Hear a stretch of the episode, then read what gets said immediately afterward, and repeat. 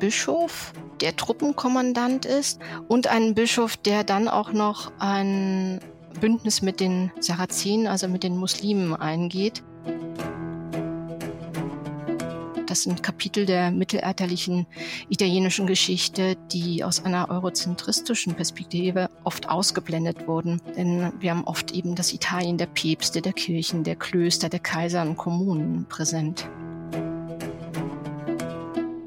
Das 11. Jahrhundert ist die Zeit, in der in ganz Europa die Stellung der Juden auf kirchlicher wie auch auf weltlicher Ebene rechtlich definiert wurde.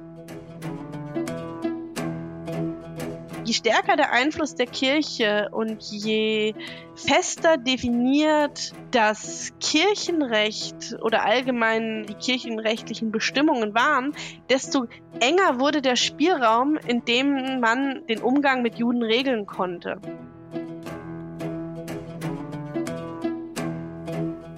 Jenseits der eigenen Religion, Verflechtungen und Aushandlungsprozesse im Mittelalter. Das ist der Titel dieser Podcast-Folge. Wir schauen uns an, wie in verschiedenen Regionen und zu verschiedenen Zeiten christliche Autoritäten mit anderen religiösen Gruppen im Mittelalter umgegangen sind und was für Wege gefunden wurden, dass das Zusammenleben mit anderen Religionen klappt. Ihr hört den Podcast Wissen entgrenzen der Max Weber Stiftung. Ich bin Janine Funke und in dieser Folge spreche ich mit den Wissenschaftlerinnen Amelisa Gasser vom Deutschen Historischen Institut in Paris und mit Cordula Wolf vom Deutschen Historischen Institut in Rom.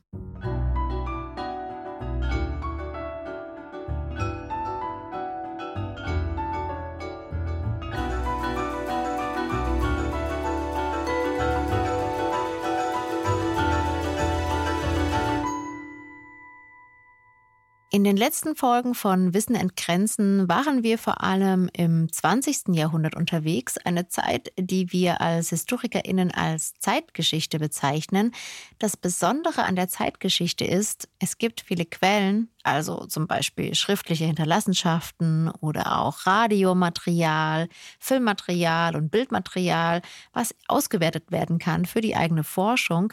In dieser Folge machen wir einen großen Zeitsprung hinein in die Mittelalterforschung und da sieht das Ganze etwas anders aus.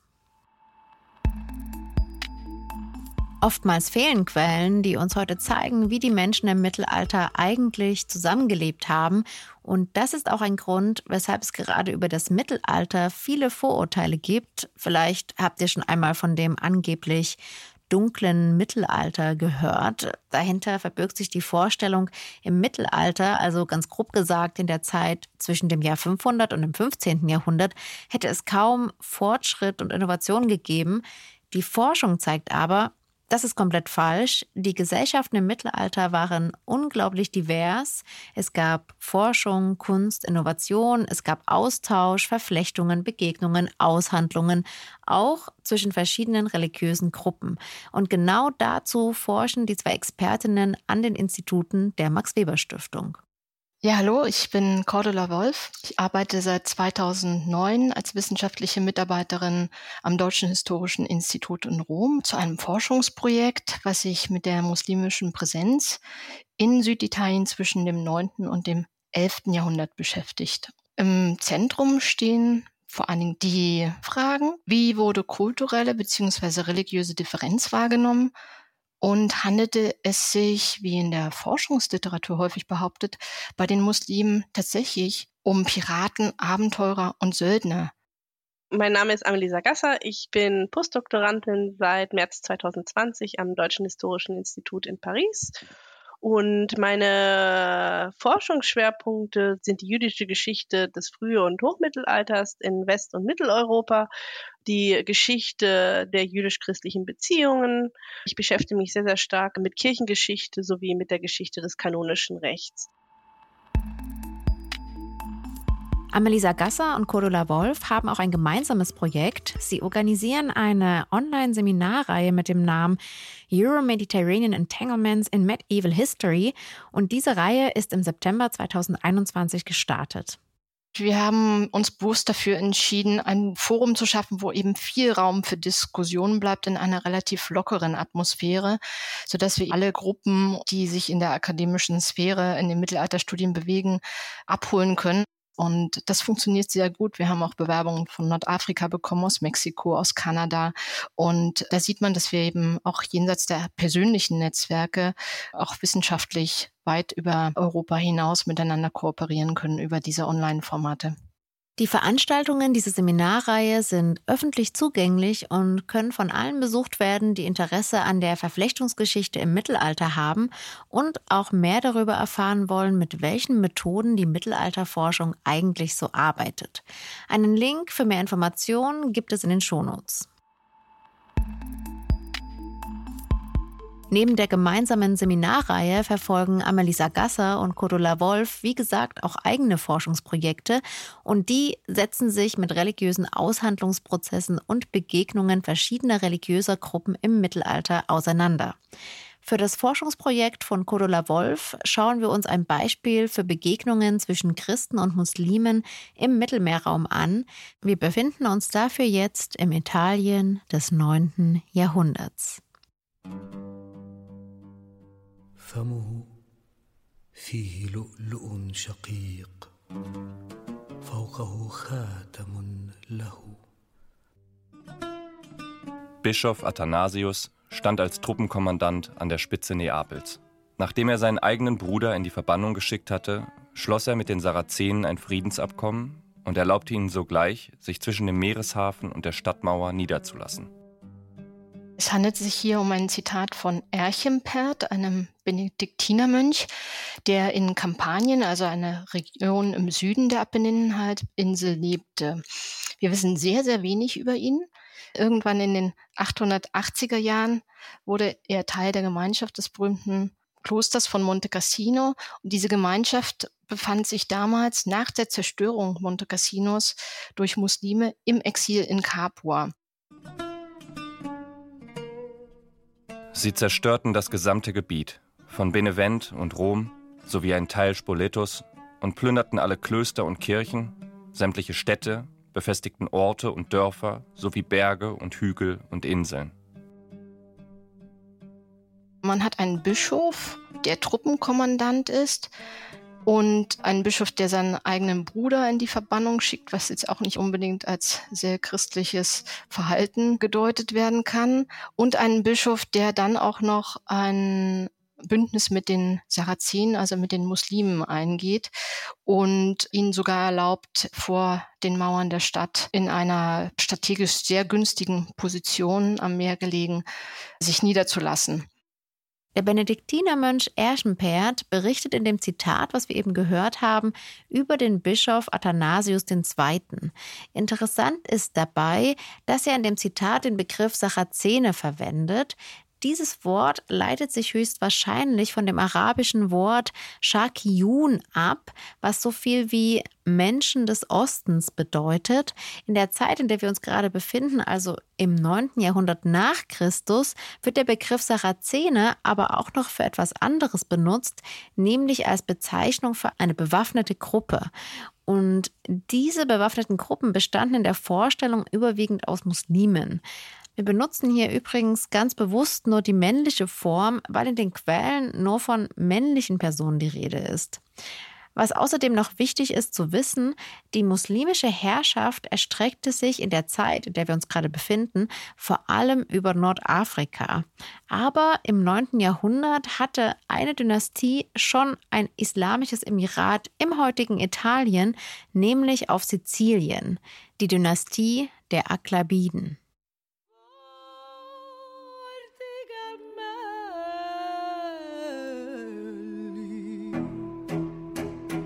Dieses Emirat sollte über 200 Jahre Bestand haben. Und die Aklabiden waren eine Dynastie, die ab dem Jahr 800 in Nordafrika, genauer gesagt dort, wo sich heute Tunesien, Teile Algeriens und Libyens befinden, herrschten. Immer wieder hat es dann Versuche gegeben, die islamische Herrschaft über Sizilien hinaus auch auf das italienische Festland auszudehnen. Und das ist teilweise auch gelungen. Es hat sogar zwischen 863 und 871 ein Emirat in der apulischen Stadt Bari an der Adriaküste gegeben. Und das sind Kapitel der mittelalterlichen italienischen Geschichte, die aus einer eurozentristischen Perspektive oft ausgeblendet wurden. Denn wir haben oft eben das Italien der Päpste, der Kirchen, der Klöster, der Kaiser und Kommunen präsent. Während diese arabischen Emirate also auf dem Gebiet des heutigen Italiens präsent sind, befindet sich Bischof Athanasius II. in Neapel. Neapel war damals schon eine berühmte Hafenstadt im Süden Italiens. Und wie wir gerade schon erfahren haben, geht Athanasius eine Kooperation mit den muslimischen Eroberern ein. Und das hatte einen bestimmten Grund. Die Schiffsrouten an der Südküste Italiens, die waren durch die muslimische Präsenz nicht mehr sicher. Die Menschen hatten Angst vor Angriffen und Plünderungen und die christlichen Herrscher in den Küstenstädten, die waren gezwungen, Bündnisse mit den Muslimen zu schließen, um sich, die Städte und die Menschen zu schützen. Aber einer war von diesen Bündnissen gar nicht begeistert, nämlich der Papst, das Oberhaupt der katholischen Kirche. Papst Johannes VIII. Und Papst Johannes VIII ernennt im Jahr 876 Athanasius II. zum Bischof von Neapel. Der Bischof von Neapel ist damals gewählt worden, mit Unterstützung auch Johannes des Achten. Und der Papst hatte große Hoffnung in ihn gesetzt, dass er als Bischof alles daran setzen würde, dass Neapel endlich vom Sarazenenbündnis sich lossagen kann. Und das hat auch eine Weile geklappt, als dann der Athanasius, also in Personalunion, Bischof und Herzog von Neapel wurde.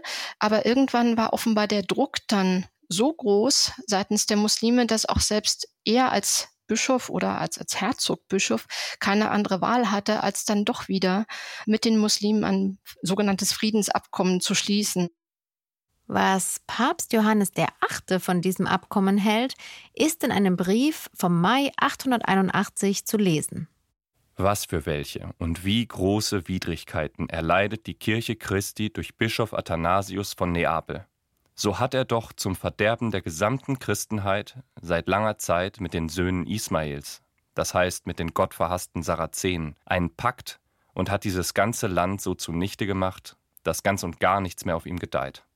Man muss sich das wahrscheinlich als eine Art Nicht-Angriffsbündnis vorstellen, wo auch eine Rolle spielte, wer hat Zugang zu den Handelsrouten, wer kontrolliert das Gebiet rundherum und wer profitiert von den Plünderungs- und Beutezügen. Und offenbar spielten da eben kirchliche Ämter keine Rolle, denn der Schutz der Stadt, der ihm als Bischof ja oder als Herzogbischof auch oblag, der hatte natürlich auch eine wichtige Rolle für den damaligen Bischof und er konnte sich dieser Rolle Rolle ja dann auch nicht entziehen. Denn es gibt ja auch eine Stadtbevölkerung und die Bevölkerung im Umland, die er schützen musste. Und aus diesem Konglomerat an Konstellationen kam es dann zustande, dass eben doch auch der Bischof am Ende dann das tat, was sein Bruder und auch was sein Vater schon getan hat, nämlich ein Bündnis mit den Muslimen schließen und gemeinsame Sache mit ihnen machen. Aber ach, wegen des Vorteils, den er aus dem schmählichen Gewinn der Sarazenen zieht, und weil er Anteile an deren Beute erhält, hat er sein Versprechen vergessen und will es nicht erfüllen, obwohl er es uns persönlich durch Briefe und Worte versichert hat. Auch das ist ein Zitat aus dem Brief des Papstes aus dem Jahr 881, aus dem klar hervorgeht, der Papst ist mit diesem Bündnis überhaupt nicht einverstanden. Für Athanasius II. war es am Ende eine pragmatische Entscheidung. Es ging um die Frage, wie können die Stadt Neapel und die Küstenabschnitte drumherum vor Plünderungen geschützt werden und wie können Bündnisse mit den Muslimen geschlossen werden, die ein Zusammenleben beider ermöglichen? Cordula Wolf sagt, es ist wichtig, den Interessenskonflikt zu sehen. Athanasius wollte seine Stadt schützen. Der Papst, der konnte aus ideologischen Gründen keine Zusammenarbeit mit den Muslimen, also den Ungläubigen, wie er die Muslime bezeichnet hat, zulassen. فمه فيه لؤلؤ شقيق فوقه خاتم له Der Papst Johannes VIII. hat praktisch die ganze Bandbreite an Mitteln, die ihm zur Verfügung standen, versucht auszuspielen, angefangen von Ermahnungen, von Drohungen bis hin zum Kirchenbann. 881 ist Athanasius auch gebannt worden.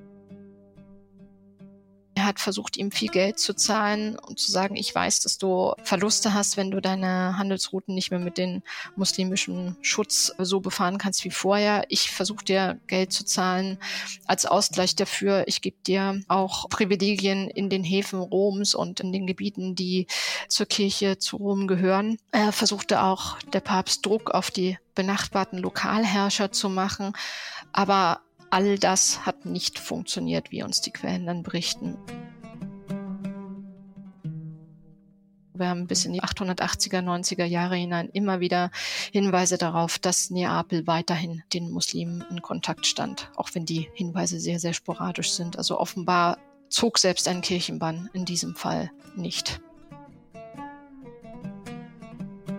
Was die christlich-muslimischen Kontakte angeht, so spielte Religion offenbar erstmal anders als erwartet. Nur eine sekundäre Rolle im Vordergrund standen für die Akteure eher Machtfragen, Handelsvorteile und auch Profitchancen.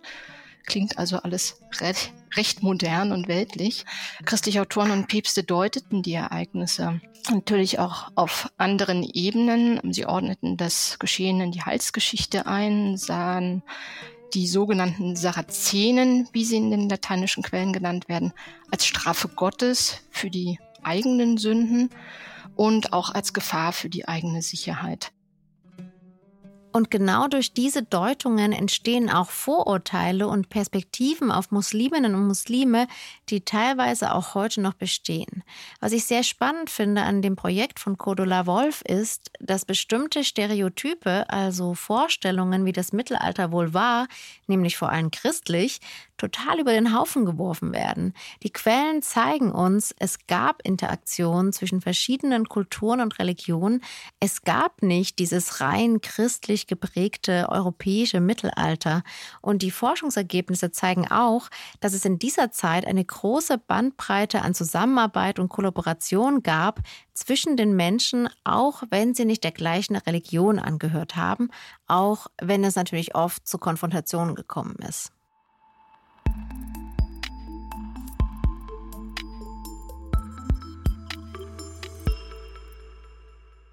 Und damit sind wir bei einer anderen religiösen Gruppe, die im Mittelalter eine wichtige Rolle gespielt hat, die jüdische Gemeinschaft. Und welche Rolle christliche Autoritäten Jüdinnen und Juden im damaligen England, Frankreich und im römisch-deutschen Reich zugeschrieben haben, darum geht es in dem Forschungsprojekt von Amelie Sagassa.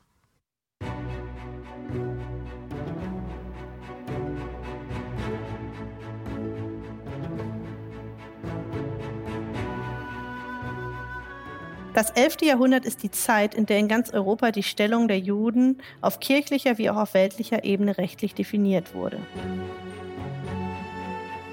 Je mehr das Christentum im Westen an Bedeutung und Einfluss gewonnen hat, desto stärker wurde das Bedürfnis der weltlichen und kirchlichen Akteure, sich von den anderen, seien es ethnische, religiöse oder politische Gruppen, abzugrenzen. Und das betraf dann auch die jüdische Bevölkerung in West- und Mitteleuropa. Ab dem 11. Jahrhundert kann man beobachten, dass die christlichen Akteure immer häufiger versuchten, den Platz der Juden in der Gesellschaft zu definieren. Und wie das genau aussah, schaut sich Annalisa Gasser in ihrer Forschung anhand von Rechtstexten an.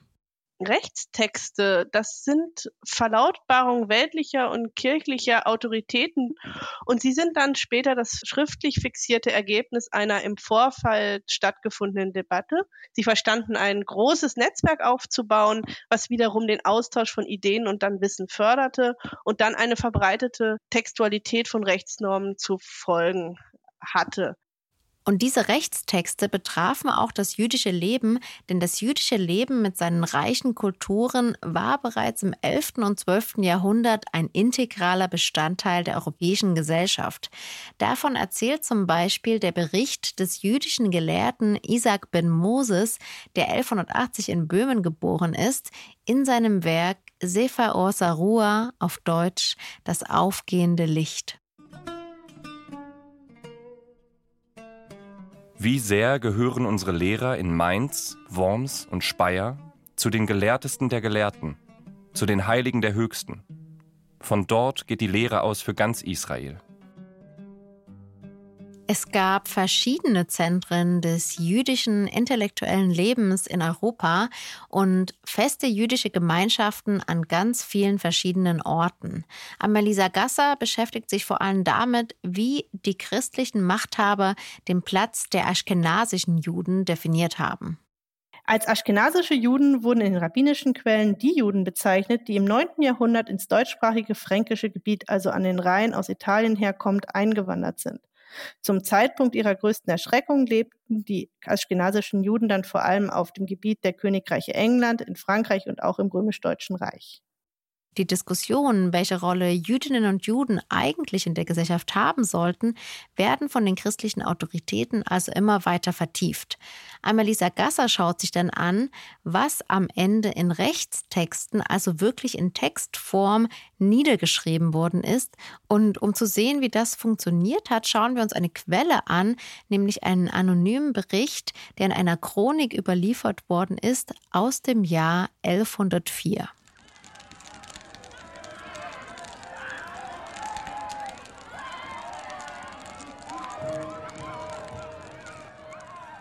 In Mainz verbrannte das ganze Judenviertel und deren Gassen, und wir hatten große Angst vor den Städtern.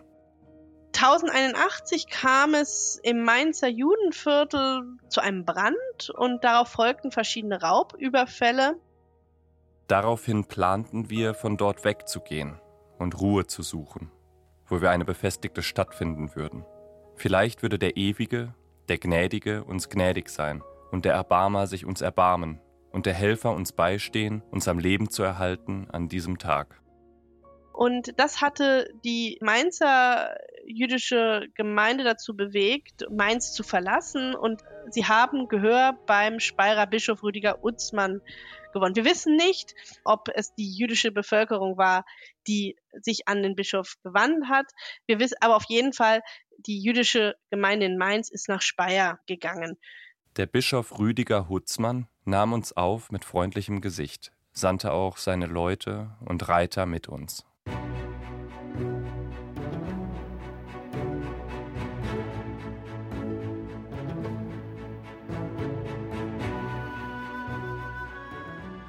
Rüdiger erstellt im Jahr 1084 einen Schutzbrief mit Privilegien. Ich, Rüdiger, auch Hutzmann genannt, Bischof von Speyer, als ich den Weiler Speyer in eine Stadt verwandelte, glaubte ich, die Ehre unseres Ortes noch zu vergrößern, wenn ich die Juden vereinigte. In dem Schutzbrief begründet er auch sein Handeln. Er sagt, er habe das Dorf Speyer zu einer Stadt gemacht, in dem er Juden ansiedelte und damit die Ehre des Ortes um ein Vielfältiges vergrößert hätte. Ich brachte sie darauf außerhalb der Gemeinschaft und des Zusammenwohnens mit den übrigen Bürgern. Und damit sie durch den Übermut des Pöbels nicht beunruhigt würden, umgab ich sie mit einer Mauer. Der Brief, den Rüdiger ausstellt, enthält den Schutz eines Viertels durch eine Mauer, einen Personen- und Eigentumsschutz, Handelsfreiheit, Zollfreiheit für fremde Reisende, die Zuordnung eines Friedhofes, die Regelung von Rechtsstreitigkeiten und dann aber auch die Regelung von Christen im Dienst von Juden, aber auch den Kauf und Verkauf von Fleisch. Endlich, als Gipfel meines Wohlwollens, habe ich ihnen Gesetze verliehen, die besser sind, als sie das jüdische Volk in irgendeiner Stadt des Deutschen Reiches besitzt. Und wir haben hier ein Beispiel, wie das Zusammenleben geregelt werden kann. Die Stadt hatte großes Interesse auch an jüdischen Händlern, die in die Stadt kommen und praktisch am Aufbau dieser Stadt teilhaben konnten. Juden wurden praktisch als Eigentum der jeweiligen Bischöfe oder der Landesherren dargestellt, weil ihre Präsenz wirtschaftlichen Vorteil mit sich brachte. Dass es Schutzbriefe für Juden gab, spricht unter anderem dafür, dass der Umgang mit Juden zunächst pragmatisch geregelt wurde. Sie zeigen aber auch, wie wichtig es war, dass das Gesetz niedergeschrieben wurde und dadurch der Umgang mit Jüdinnen und Juden schriftlich festgehalten wurde. Zum Beispiel, falls sich die Situation für die jüdische Bevölkerung zuspitzen sollte. Wir können aber nur bedingt eine Aussage dazu machen, ob der Schutz dann wirklich Wirkung gezeigt hat. Der Schutzbrief von Bischof Rüdiger Hutzmann ist also ein Beispiel für einen niedergeschriebenen Schutzbrief. Aber es ist nicht das einzige Beispiel. Es gab verschiedene rechtliche Regelungen in verschiedenen Regionen und die haben auch aufeinander Bezug genommen. Genau diese Urkunde wurde nur ein paar Jahre später von Heinrich IV. 1090 aufgegriffen und nur ein bisschen allgemeiner gefasst. Nicht so auf die lokalen Gegebenheiten fokussiert, aber im Inhalt fast ähnlich noch einmal bestätigt. Indem Heinrich IV. die Grundideen des bischöflichen Schutzes aufgegriffen hat, wurde der Schutz der Juden nicht nur auf der bischöflichen Ebene geregelt, sondern nun auch vom Kaiser ausgesprochen. Das war ein Meilenstein eines institutionalisierten Judenschutzes im Reich. Die Bestimmungen zum Umgang mit Juden, die von weltlichen wie auch kirchlichen Autoritäten in den verschiedenen geografischen Gebieten dann verkündet worden waren, waren von denen in jener Zeit und an jenem Ort vorherrschenden rechtlichen Gegebenheiten beeinflusst. Und auch in der Folgezeit wurde dieser Schutzbrief immer wieder von anderen weltlichen Herrschenden aufgegriffen. Meistens gab es einen bestimmten Grund, weshalb die Stellung der jüdischen Bevölkerung in einer bestimmten Region neu verhandelt werden musste, wie beispielsweise bei dem Brand in Mainz und der Flucht der Gemeinde nach Speyer. Was Amalisa Gasser aber auch in ihrer Arbeit betont, auch wenn es diese Rechtstexte gab, wissen wir häufig nicht genau, wie die in der Praxis umgesetzt worden sind, weil es genau zur praktischen Umsetzung leider sehr wenige Quellen gibt. Und noch ein anderer Punkt ist wichtig. Die weltlichen Herrscher, also die Kaiser wie Heinrich IV., hatten im Umgang mit der jüdischen Gemeinde viel mehr Spielraum als die kirchlichen Autoritäten, die nämlich deutlich rigoroser einer kirchlich-ideologischen Doktrin gefolgt sind, die sie eben einschränkte. Das haben wir ja auch schon bei Johannes Achten gesehen. Und das hatte Auswirkungen.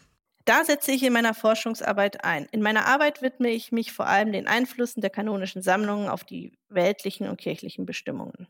Denn je stärker der Einfluss der Kirche und je fester definiert das Kirchenrecht oder allgemein die kirchenrechtlichen Bestimmungen waren, desto enger war der rechtliche Rahmen, innerhalb dessen die weltlichen wie auch kirchlichen Autoritäten mit Bestimmungen den rechtlichen Umgang mit Juden regeln konnten. In den verschiedenen Rechtstexten wird auch deutlich, dass der Schutz der jüdischen Bevölkerung und die Rolle, die ihnen zugeschrieben wurde, abhängig von der Zeit ist, in der wir uns historisch befinden. Der rechtliche Umgang mit Jüdinnen und Juden hängt aber auch von politischen Fragen ab, zum Beispiel wie der Papst oder die Bischöfe gerade zur jüdischen Bevölkerung stehen. Der Versuch, das Recht zu vereinheitlichen, also einen übergreifenden Kanon an Bestimmungen zusammenzutragen, das fand erst nach dem 12. Jahrhundert statt.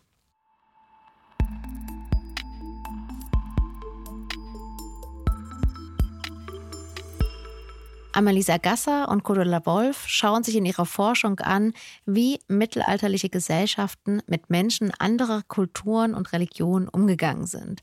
Beide nehmen dabei unterschiedliche Perspektiven ein und forschen zu unterschiedlichen Zeiten eigentlich ein recht spannender Unterschied zwischen unseren Projekten ist, dass Amelie sich damit beschäftigt, wie eine Gruppe sozusagen in der kanonischen Überlieferung wahrgenommen wurde, wie das geregelt wurde.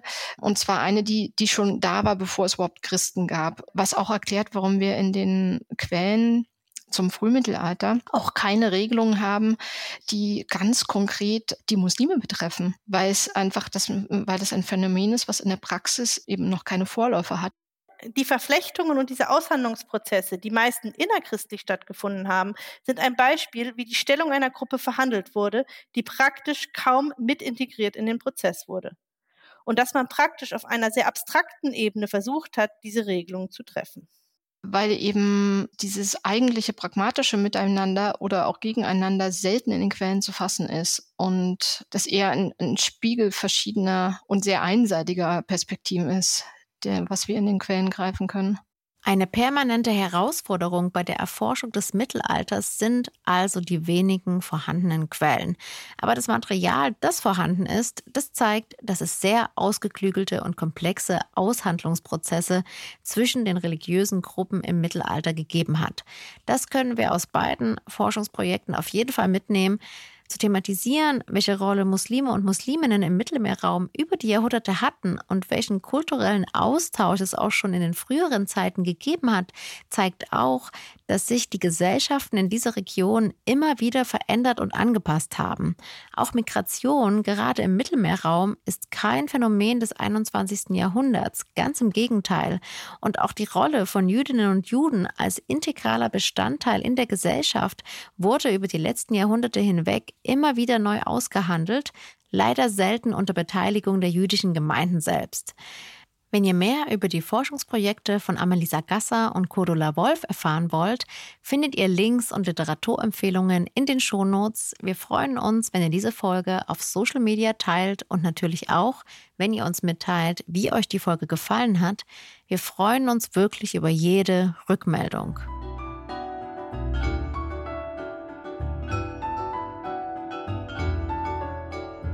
Das war eine weitere Folge des Podcasts Wissen in Grenzen der Max Weber Stiftung. Schaltet gern das nächste Mal wieder ein. Auf Wiederhören.